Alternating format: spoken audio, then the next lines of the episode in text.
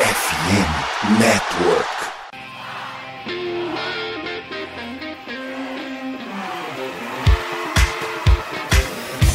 Doutrina! Doutrina! Touchdown, touchdown, touchdown, touchdown, Steelers!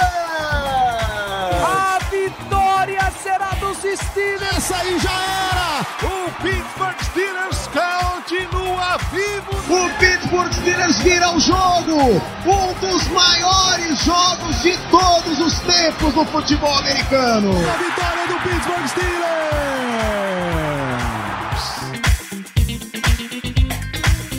Muito bem, pessoal, estamos ao vivo para mais uma edição de Black Yellow Brasil Podcast. Esse é o programa ao vivo falando de Pittsburgh Steelers, dando hoje destaques para a última e derradeira semana da pré-temporada. Steelers até o momento 24, Atlanta Falcons 0. A gente está falando aqui com comecinho do quarto quarto. É um sinal do tanto que já está morto esse jogo. Boa noite, Ricardo. Boa noite, Danilo. Boa noite para nossa querida audiência que está presente aqui conosco agora. Um bom dia, boa tarde e boa noite para você que está ouvindo o programa em formato podcast. É o fim da pré-temporada, né? Os tempos que a turma do Terrão nos deixava entusiasmados em acompanhar. Essa turma do Terrão tá muito tá muito gourmet pro meu, pro meu sinal. É a escolha de primeira rodada em campo ainda até agora, o Broderick Jones ali do left tackle. É Mason Rudolph de QB, quarterback com vasta experiência na, NFL, é Gunner em campo ainda, uma turma do terrão muito gourmet na minha, na minha visão. Saudades da época que a gente consagrava os Raven Opal da vida, é, aparecia essa, essa turma que a gente que a gente tanto gosta, né? Mas tudo bem, uma boa pré-temporada, uma excelente pré-temporada para o que a gente precisava ver. E hoje, felizmente, não foi nem um pouco diferente, Danilo. Exatamente. É pré-temporada com muita, muita, muita cara de pré-temporada mesmo. A gente vai falar um pouquinho sobre os destaques desse jogo. Lembrando só os recados de vocês, seguir arroba BlackYellowBR no Twitter, no Instagram e no Telegram. Tá? A gente faz transmissões falando sobre Steelers ao vivo em twitch.tv BlackYellowBR. Eu juro que a qualidade da nossa é melhor do que a que está transmitindo o jogo lá em Atlanta. Pelo menos a gente não erra a hora do, do comercial. É, e tudo que a gente conversa aqui na Twitch, a gente entra geralmente às terças à noite e depois dos jogos dos Steelers, vira podcast. Aí se encontra no Spotify, Amazon Music, Deezer, Google Podcasts, Apple Podcasts, enfim, as melhores casas do ramo. A gente está também na FN Network, que tem um recado para a galera. A Superliga de Fantasy, eu imagino que ainda tenha vagas para quem quiser jogar. A inscrição é gratuita, tem muito prêmio, tá? Coisa, papo de 5 mil reais em prêmios. Confere lá, somos fnn.com.br para inscrição. E a Liga dos Steelers de Fantasy, essa definitivamente tem vagas. Vem jogar Survivor e Picking com a gente. Tem link no post desse episódio para você se inscrever. Basta seguir arroba BlackYellowBR, arroba iglocast, arroba Rádio Pirata no Instagram para participar dessa ajuda aí a favor do algoritmo. Você torce para os Steelers e não está participando ainda, vem para o nosso grupo de torcida no WhatsApp. A gente discute absolutamente tudo relacionado aos Steelers ou não nesse mundão aí nosso. Venham participar, é muito, muito forte. Pede o link para a gente, manda uma DM no Twitter, manda um inbox lá no Instagram que a gente manda o link para participar. Vamos falar de Steelers e Falcons, ainda segue 24 a 0 enquanto a gente está comentando.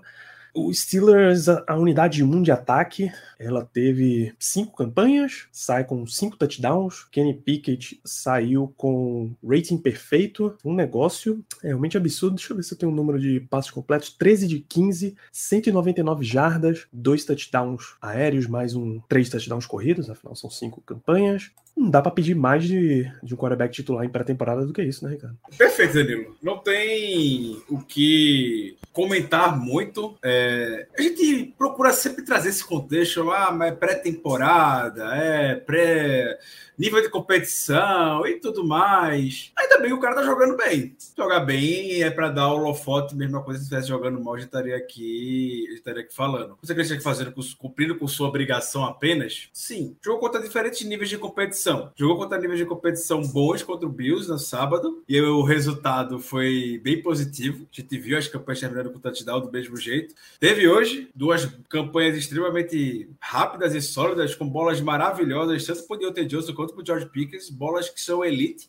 E não importa para mim se é nível de competição, porque o passe, tanto, principalmente o primeiro pro Deontay Johnson, foi algo maravilhoso a bola que o, que o Pickett achou. Pressão chegou nele, numa bola onde só o Deontay Johnson poderia pegar uma conversão de terceira descida no fundo do campo. São situações de jogo que se tem que você não vai simular em treino. E, novamente, não importa o nível de competição para esse tipo de situação que você está sujeitando, que você está passando na pré-temporada. Ele apareceu muito, muito, muito bem. É o que está no controle dele. Ele não vai selecionar nível de competição em pré-temporada. Na temporada regular, naturalmente, o nível vai ser maior, claro, obviamente. Mas dentro do, de um ambiente de jogo, que é para isso que a pré-temporada serve para a gente testar, ele foi muito, muito, muito bem. É para deixar a gente se animado, rating perfeito e principalmente uma coisa que o Alex Kozora já havia comentado na, nas anotações dele durante o training camp, que o time está alongando muito mais o playbook do que foi na temporada passada. Era algo muito mais conservador. Então a gente tinha um, uma média de passe, tentativa de passe por ele no training camp de 11,2 jardas. Durante a pré-temporada já foi 13,5, se não me engano. Então, claramente, um playbook muito mais verticalizado que a gente diminua muito esses passes curtos que a gente viu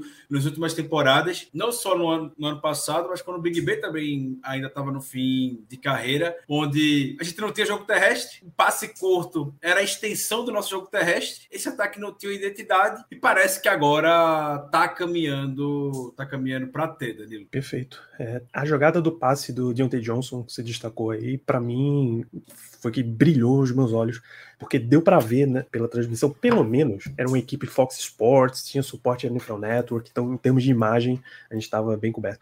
Então dava para ver três rotas curtas se desenhando na jogada. Você pensa, pô, os caras estão até passando, vai rolar um passe ali no meio.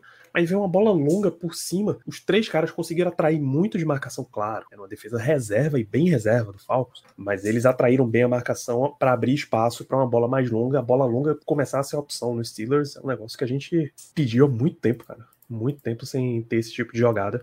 Então, o que Kenny Pickett podia fazer, ele fez. A expectativa era para três campanhas dos titulares hoje, mas o domínio foi tão grande que, de novo, encurtou, leva, enrola no plástico bolha, leva o menino para casa, deixa o Terrão jogar aí na pré-temporada, que é melhor. É, a segunda campanha, inclusive, mais uma vez, ela foi super encurtada por outro dos destaques da pré-temporada. Talvez, a gente, se a gente tirasse um pódio de pré-temporada, ele estaria nesse pódio, o senhor Calvin Austin terceiro, porque aquele touchdown longo na primeira na primeira partida, o retorno longo na segunda, mais um retorno longo de punch nessa terceira. Foi espetacular. Até tem o número aqui, ele teve quatro retornos para 53, esse foi de 21 jardas. E botou Além o time de novo numa posição excelente, campanha curta para Kenny Pickett, que foi lá e converteu de novo. A alegria do seu Mike Tony, né, que ficou doidinho com, hoje comemorando mais um bom retorno do, do Calvin Austin.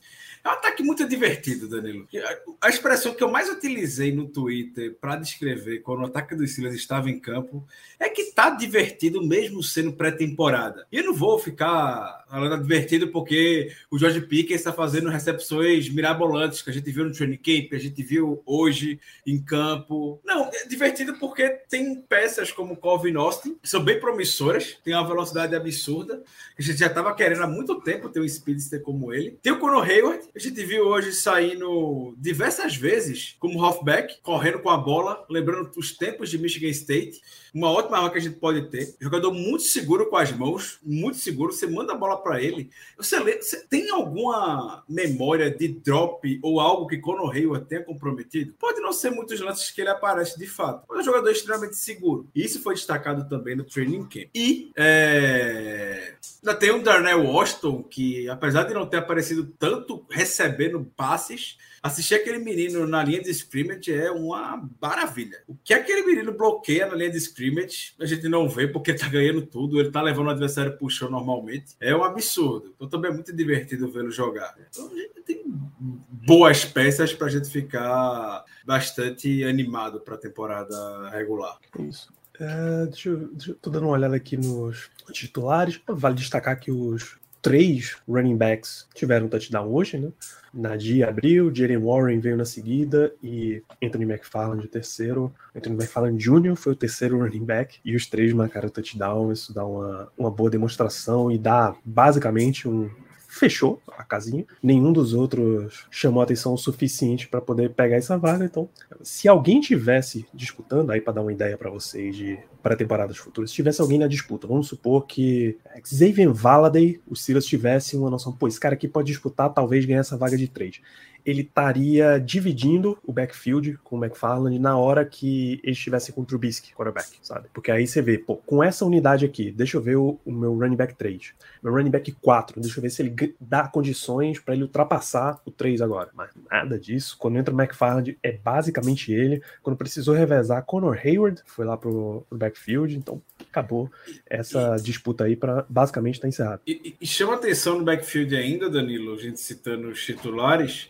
Jalen Warren tá tão bem cotado que a gente nem vê ele com o segundo time. É fixo lá com a OL principal, revezando com o Najee Harris. Não sei como o Jalen Warren tá tão bem cotado nesse time, como deve estar tá mesmo. Jalen Warren também é um dos jogadores divertidos de, de se assistir e ter nesse ataque, de ser uma arma. Não vai ser o running back titular, obviamente, vai ser toda a polêmica que o Twitter fala bastante, principalmente a respeito disso. Najee Harris vai ser o titular, sem maiores problemas é você ter um revezamento. É ótimo. A gente pede por isso há um tempo. O Jalen vai ter lá os seus 10 snaps por partida. Tá excelente e vai contribuir nos 10 snaps que tiver. Eu vi alguém falando na timeline hoje, eu acho que citando o Bola Presa, aquele programa de, de NBA, programa de basquete, na verdade é que se as pessoas parassem um pouquinho de se forçar a fazer rankings e tops e os melhores, os piores e tal, elas poderiam aproveitar mais grandes coisas no final das contas, indo para elenco, qual é a diferença que faz se Jalen Warren é o 1 ou Najee Harris é o número 1, sabe? É, a gente sabe por questão de volume, mas na hora que tá com bola, irmão, é running back do Steelers, só aproveita.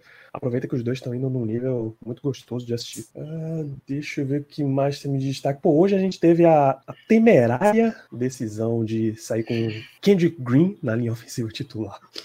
Que é, desespero, viu? Que desespero, bicho. Nate Herbig ainda tá lesionado, não aparenta ser coisa séria.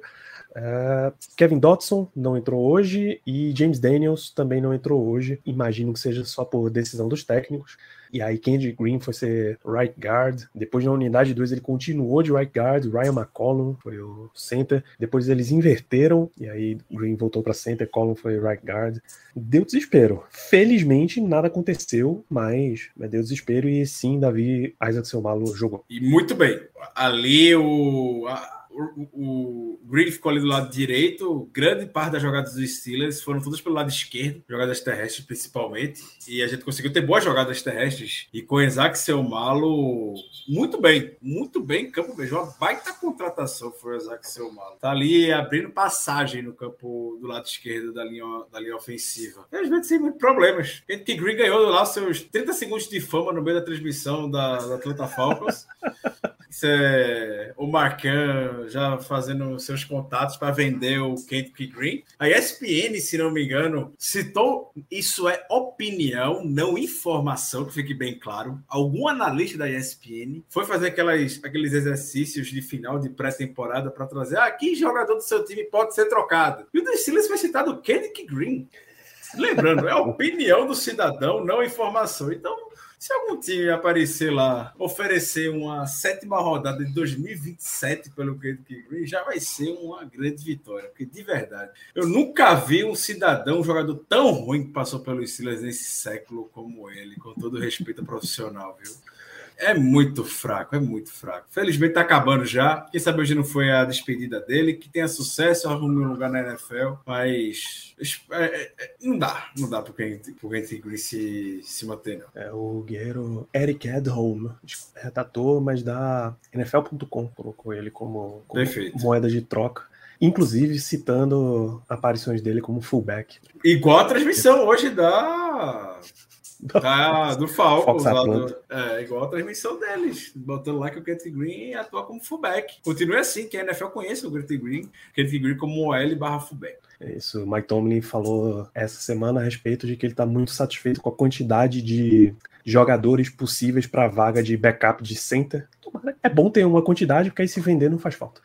Que Kendrick Green, a gente pare de precisar falar desse jogo, que eu não aguento mais absolutamente não aguento mais falar de Kendrick Green.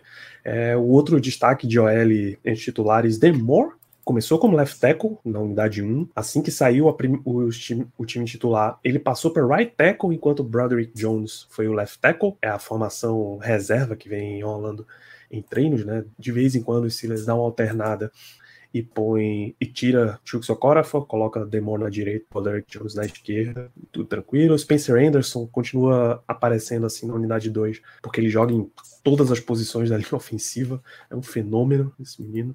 Um dia ele vai vai ganhar uma vaga cativa ali de reserva no Steelers, vai ser muito gostoso de assistir. Uh, deixa eu ver. Destaques de defesa. A não ser que você ainda tenha mais alguém para tirar do ataque, cara. A gente passa para defesa. Uhum. Não, o ataque, até como a gente comentou na programa passado, o ataque está muito bem fechado, né? A gente nem tem claro assim uma disputa. Se fala muito sobre a, os wide receivers, né? A gente já tem quatro nomes muito bem definidos, obviamente. O Allen Robinson, o Deontay Johnson, o George Pickens e o Calvin Austin. E aí, provavelmente o Miles Boyk, pelo destaque que é no Special Team. O cara é um monstro no Special Teams. Você não pode abrir mão do Miles Boyk. E se vai levar o Gunner ou não. O Gunner ele reina nesse nível um pouco mais baixo de pré-temporada.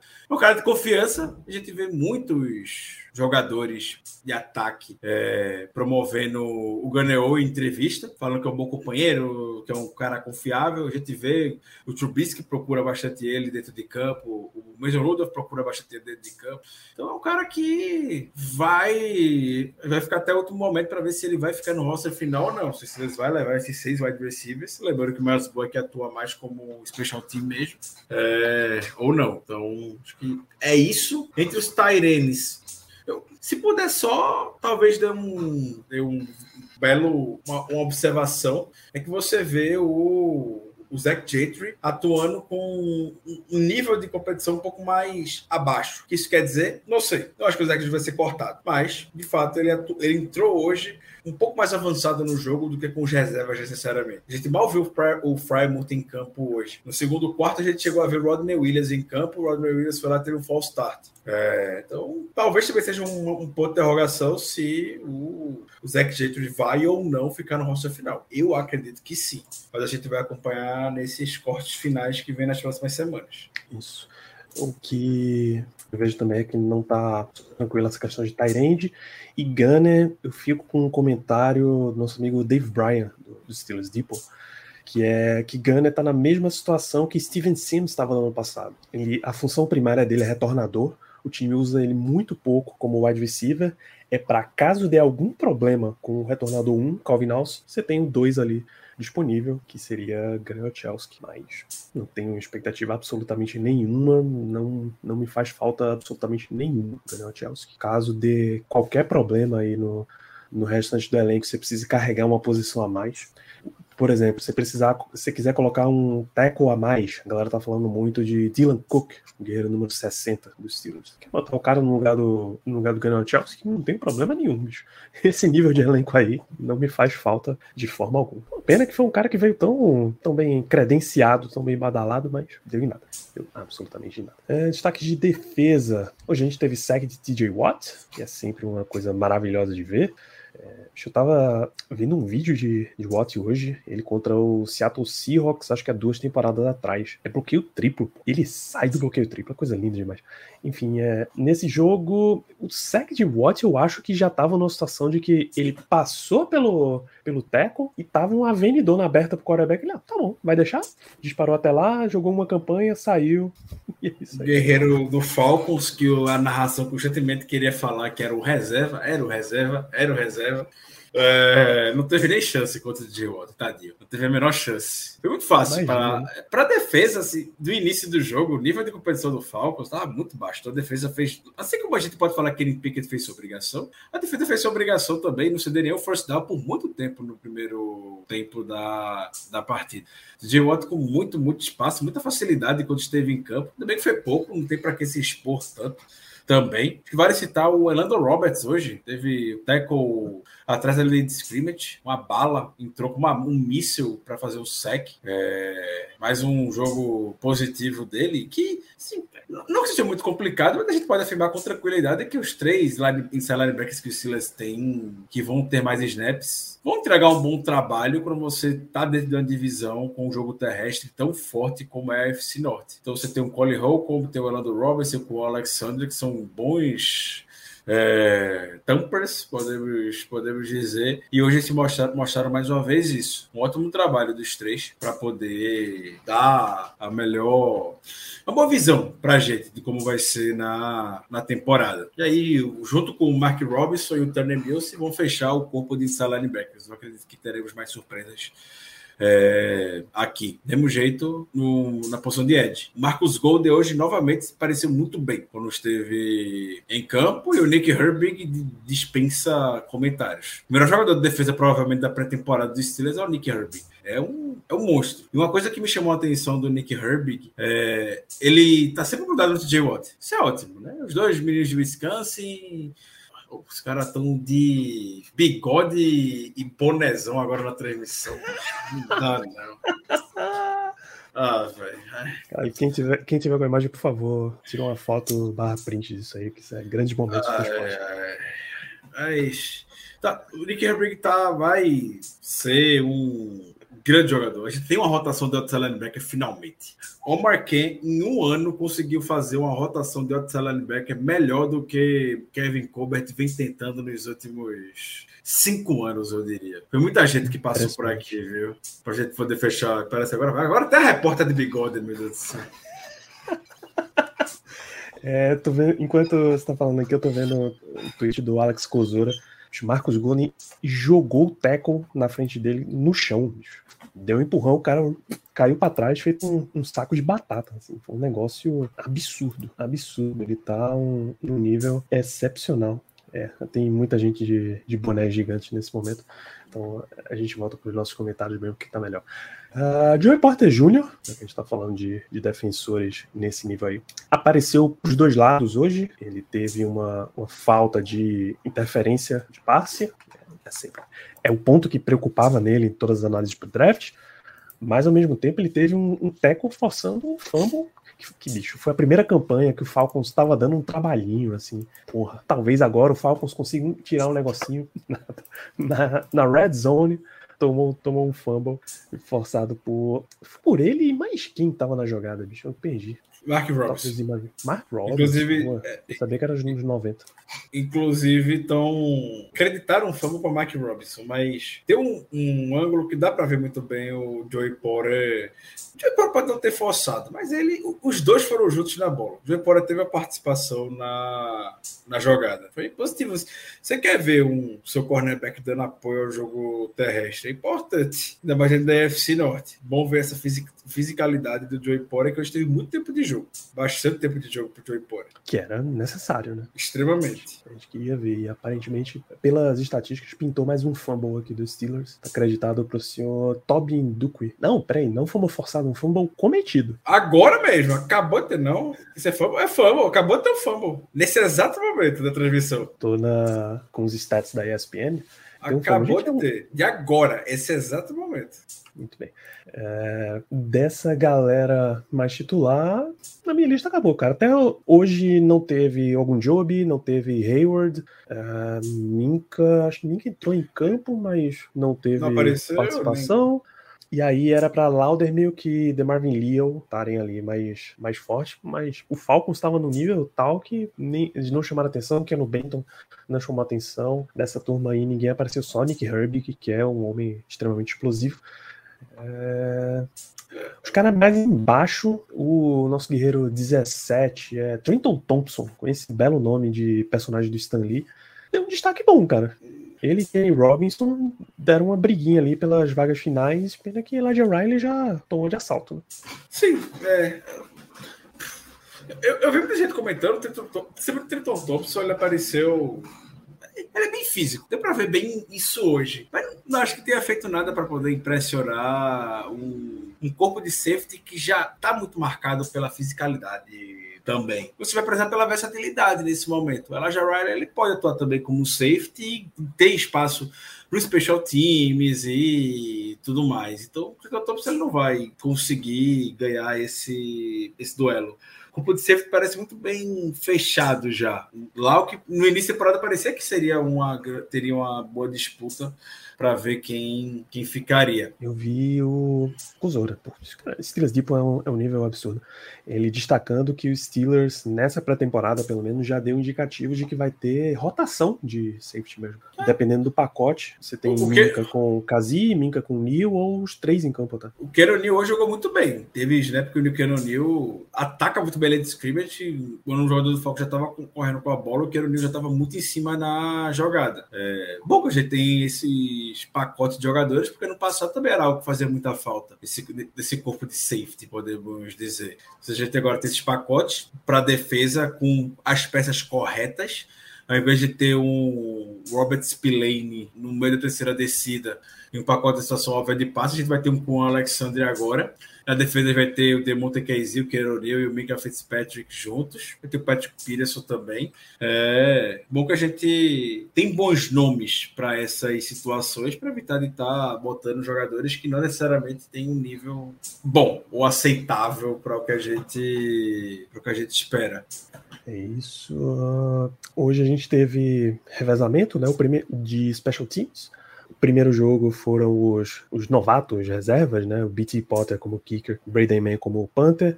O segundo jogo foram os veteranos titulares, o Percy Harvin como punter e o nosso Chris Boswell como kicker. Hoje cada um pegou um tempo, os titulares pegaram o primeiro tempo, os reservas pegaram o segundo e basicamente está claro que quem já estava aqui no Steelers é que vai ficar com a vaga, porque não rolou ameaça alguma para o cargo de de Harvey de Potter. Eu diria, que, eu diria que o Man, ele, agora no segundo tempo que apareceu, apareceu bem. Apareceu bem. Mas não vai ser o suficiente para poder desbancar o Presley Harvey. Vai conseguir ter uma vaga por aí, provavelmente. Se consiga uma, uma vaga. E o Betty Potter até errou um field goal agora há pouco. Então, não que fosse em algum momento alguma ameaça, provavelmente aquela boa chance que vão dar para o cara se exibir, mostrar seus serviços, erro. É comum que a NFL, e os Steelers devem estar fazendo isso também, leve olheiros para pré-temporada. Tem, tem muita gente cortada nas próximas semanas. Você leva em consideração que são 90 jogadores no roça e vai, ficarão 53, você imagina o volume de jogadores que estarão disponíveis por aí. Mas nada que. Vale lembrar sempre que nesse sentido, 53, 90, alguns times olham para alguns jogadores e eles tentam negociar uma, uma troca. Aquelas trocas que não vale basicamente nada, a sétima escolha condicional daqui três anos. Então, eles tentam fazer essas trocas aí para antecipar o período de corte, para pegar o mesmo salário do cara. Então, tem muita coisa nisso aí. Vocês podem dar uma olhada de muito post de analista como é, bubble roster, sabe? os caras que estão na bordinha ali, da, no limite, é, sei lá, o cara tá entre o número 52 e o número 60 no elenco. Se ele for muito bem, ele pega a vaga, se ele der algum vacilo, ele perde a vaga, então tem esses revezamentos aí. Sobra muita gente e o Steelers todo ano aproveita esse período de corte. Em diversos níveis. A gente já viu Joe Hayden, por exemplo, Vinícius, que é nível top, titular dos melhores do time. A gente já viu os Arthur Maulet da vida aparecerem, os Elijah Riley aparecendo em, em costas assim, então não existe por que não ter isso aí. Eu acho que alguém vai perguntar no chat, Ricardo, de qual posição a gente espera que isso saia. O Silas surpreende quase sempre. Mas da onde é que a gente espera que possa vir? Meio de linha ofensiva, sem ter ali, principalmente, tem um center, o autêntico center reserva, que não vai ser o Kentucky Green. Vai ser o Herbie, provavelmente, mas você vai ter que reforçar ali o miolo da sua L em termos de, em termos de depth. Então seria algo que provavelmente a gente pode ver. E quem sabe a gente também não tenha um. Se touchdown agora, deciso, foi. Quem sabe a gente também não tenha um. Eu, eu, eu tentado a falar um cornerback mais autêntico para jogar na níquel, mas eu acredito que o time esteja muito satisfeito com o tanto com o Shadow Sullivan quanto o Elijah Riley. É, com essa então, também. Então, diria Se o time for observar, vai ser alguém ali pro miolo da OL. Vai precisar de alguém pro miolo da OL para depth, com certeza. A gente não pode, ter, pode correr o risco de uma situação feita hoje acontecer temporada regulada e ter um Kendrick Green como eventual titular na linha. Isso é. Running back 3 seria uma posição que eu diria, mas é tão comum, é tão fácil de achar running back disponível na NFL, que eu duvido muito que, que venha daí.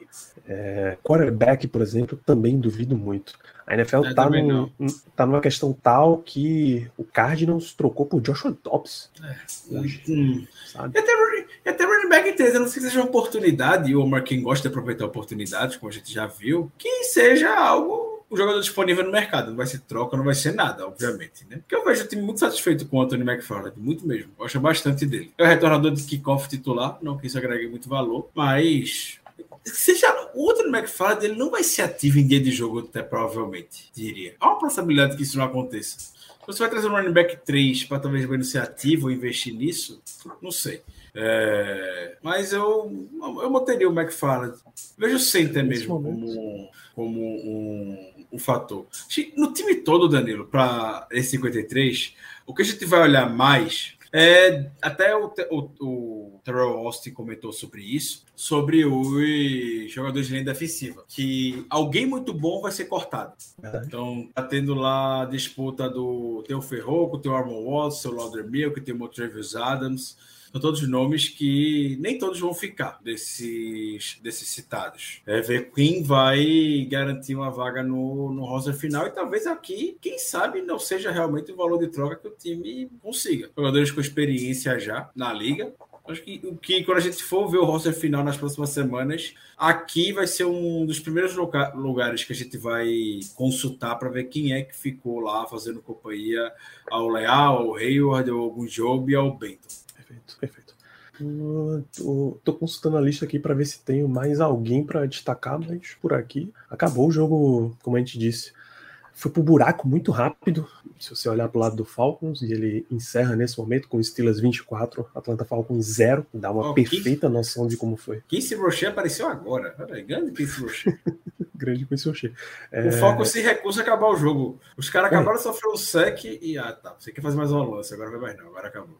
O Falcons tinha dois, pelo menos dois jogadores que a gente observou muito. Seu Matthew Saxon, jogou, foi um dos guerreiros da pré-temporada no Steelers. Acho que jogou com 80, se a memória não falha.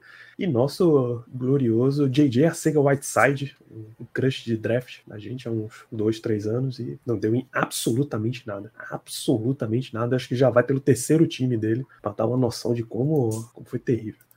Deixa eu dar uma consultada se nossos amigos Steelers Depot tem algum destaque que a gente não trouxe. E se não, a gente encaminha o final desse programa. Olha, ele deu.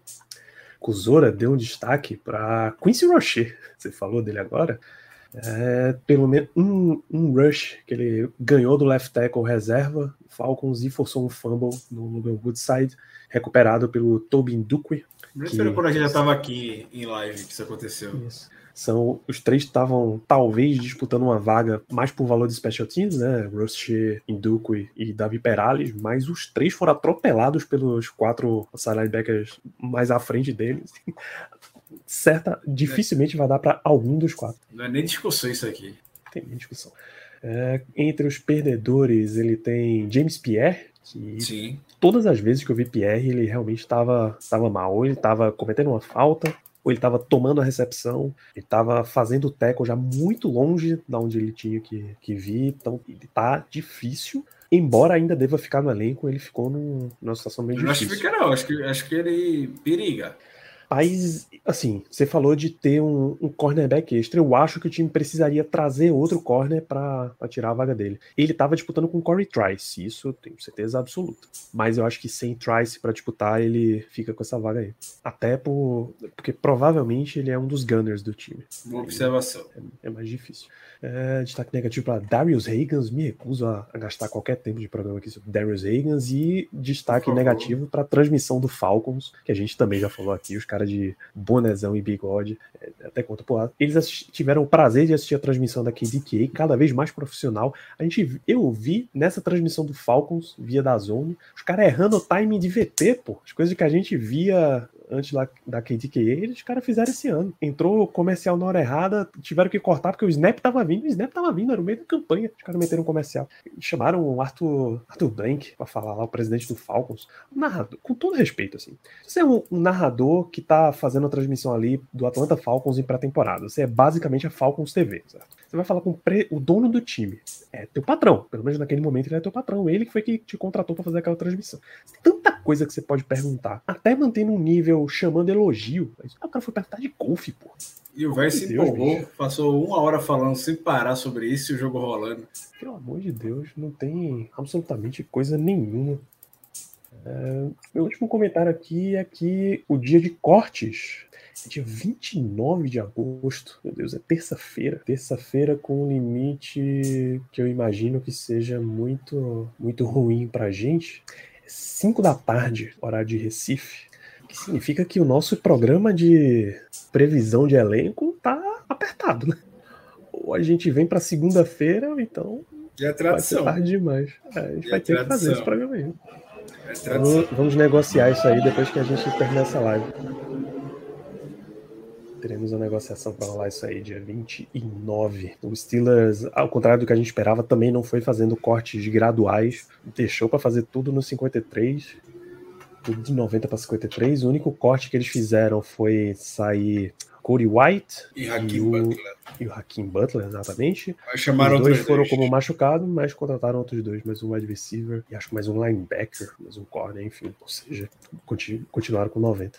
É isso, cara. Minha lista de destaques encerra por aqui.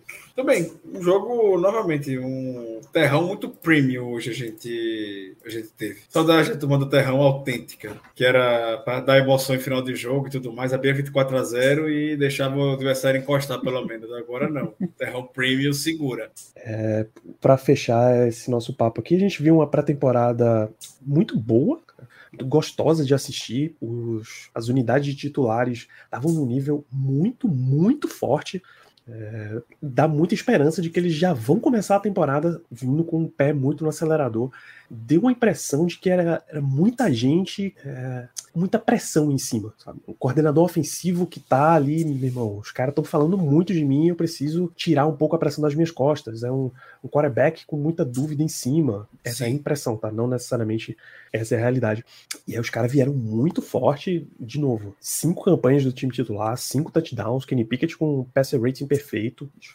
Então isso dá muita expectativa para a temporada. Daqui duas semanas começa Steelers Football para valer, valendo, valendo três pontos. Como diz o outro, é especificamente no dia 10 de setembro. Hoje é dia 24, mais uma semana, duas semanas é dia 7, basicamente duas semanas e meia até a gente ter uma Steelers Football valendo. Eu vou trazer o comentário, a gente falou bastante sobre isso no nosso QG, o Levento foi recuperar isso. O... É mais para dar uma questão de perspectiva mesmo. O Ryan Scarpizio. Ryan Scarpizio, ele, é, ele foi assessor de imprensa do Steelers por, por muitos anos. Hoje já não é mais assessor de imprensa do Steelers, mas virou Twitter, basicamente. E o Ryan Scarpizio, ele tweetou é, logo no início da pré-temporada. Eu tenho quase certeza que a gente pode manter essa, essa percepção de que esse, essa, o que a pré-temporada do Steelers mostrou até agora foi a mesma coisa que ele viu do ataque de 2016 na pré-temporada, quando enfrentou o Saints em um jogo de pré-temporada contra o Saints em 2016. E o ataque de 2016 foi o melhor ataque que o Steelers já teve, que foi no auge do trio BBB, que tinha o, o Martavis Bryant dentro de campo e, e tudo mais. Então é uma, uma boa perspectiva que a gente pode ter. Obviamente, a gente não está falando que esse vai ser o melhor ataque que o Steelers já viu, mas a gente só torce e espera que não é uma missão muito complicada, que seja melhor do que a temporada passada. Só isso que o ataque tem a condição de marcar mais do que 20 pontos sem sofrimento. Se a gente conseguir manter uma média superior a 20 pontos, consistentemente, forma consistente marcar lá seus 25, 26, 27 pontos que o NFL pede hoje, já vamos estar extremamente satisfeitos. O ataque passa a vencer jogos e não dependa somente da defesa ou não dependa só de é, brilhos finais, tanto de Big Ben como era no final da carreira, ou durante toda a sua carreira, e que Kenny Pickett já mostrou ter esses momentos também na temporada passada, contra o Raiders, contra o Ravens, conduzindo para a vitória. A gente tenha jogos com um ataque mais consistente, jogando não no seu limite, mas trazendo vitórias. Perfeitamente. O nível de empolgação tá isso aí. E a gente, se, a se eu estava buscando aqui as imagens da transmissão de Atlanta, como não apareceu, então a gente vai fechando esse episódio por aqui. Comunicaremos para vocês quando vem o episódio de, de previsão do elenco. De novo, tá apertado, que a gente está na quinta-feira. O corte já é na terça-feira, terça dia 29. Então, dê uma apertada nisso daí. A gente comunica para vocês quando a gente bota isso no ar. No mais, é isso, Ricardo. A pré-temporada se encerra, a gente encerra a nossa cobertura de pré-temporada por aqui também. Um dos grandes eventos do calendário desse podcast é acompanhar a pré-temporada. Novamente, um terrão premium esse ano permitiu com que a gente não pudesse render tanto, mas feliz. Já pré-temporada invicta. Você nunca vai, você nunca vai querer jogar para perder, obviamente, mas que o jogo vale ou não valha. É, acho que o principal é a gente venceu e sai com uma boa percepção do que a gente viu e de quem teria que, que ter.